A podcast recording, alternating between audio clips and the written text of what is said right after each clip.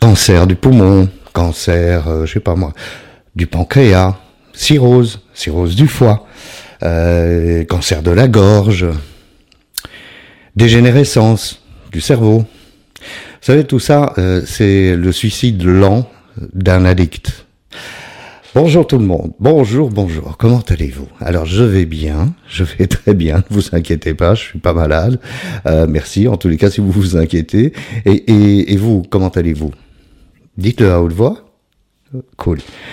Alors, on va parler effectivement de ce suicide lent euh, et, euh, et, inconscient euh, que j'ai fait toute ma vie, hein, puisque bon, moi j'ai commencé à fumer, j'avais 12 ans.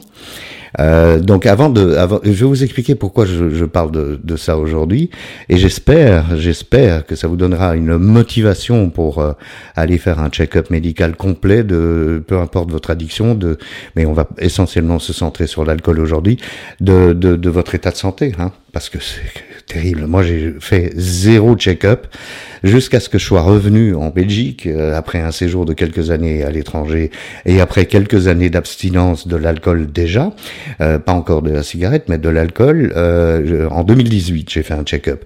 Euh, donc, mais bah, pour pour ceux qui, qui découvrent euh, mes vidéos, ben voilà. Donc, j'ai commencé la l'addiction, la, la, première avec la cigarette. On va parler des produits, on va pas parler de, de je sais pas moi, des disques, des collections, des des, des, des compulsions. On va parler des produits.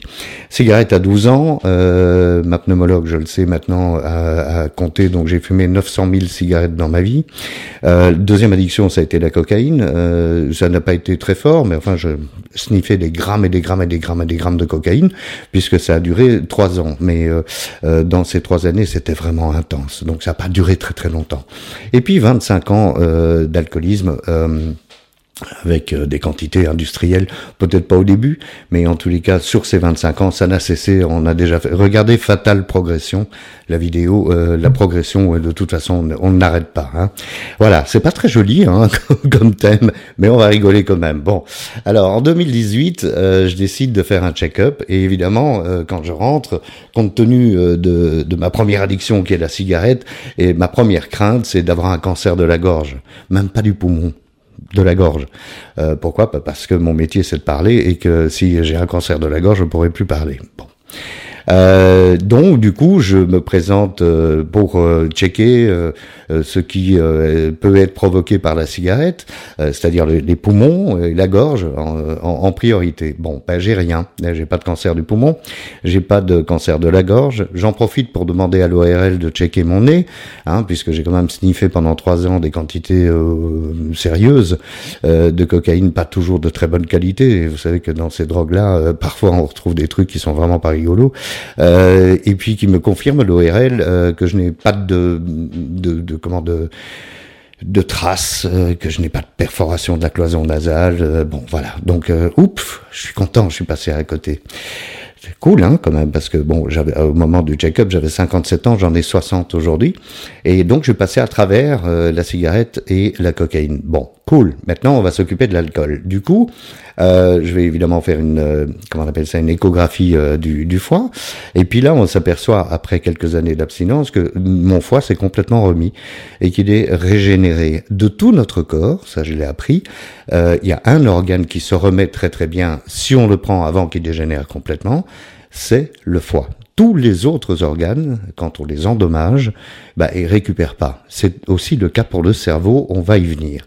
Donc, cirrhose du foie, niette, mon foie parfait état. Euh, donc je me dis, bah écoute, je suis un super homme, super homme. Hein, je suis passé à travers tout. Euh, même l'alcool ne m'a pas tué. En effet, l'alcool ne m'a pas tué. Euh, mais c'est quand même un suicide. C'est quand même un suicide lent d'être un addict à ces substances très dures. Euh, je parle encore une fois de substances dures. Et une substance dure, euh, je sais pas moi, la, la reine des substances dures, c'est l'alcool.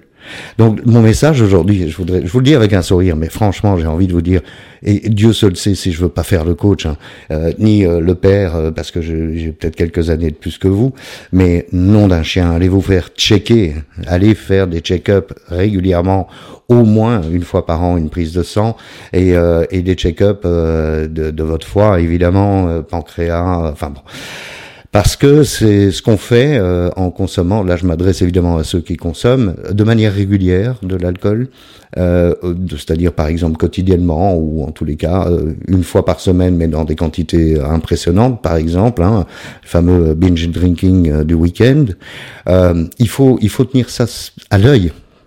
Parce que figurez-vous qu'il y a quand même un organe qui est extrêmement important pour vivre et qu'on endommage chaque jour un peu plus, déjà parce qu'on devient plus vieux chaque année ou chaque jour, mais aussi parce que l'alcool atteint le cerveau.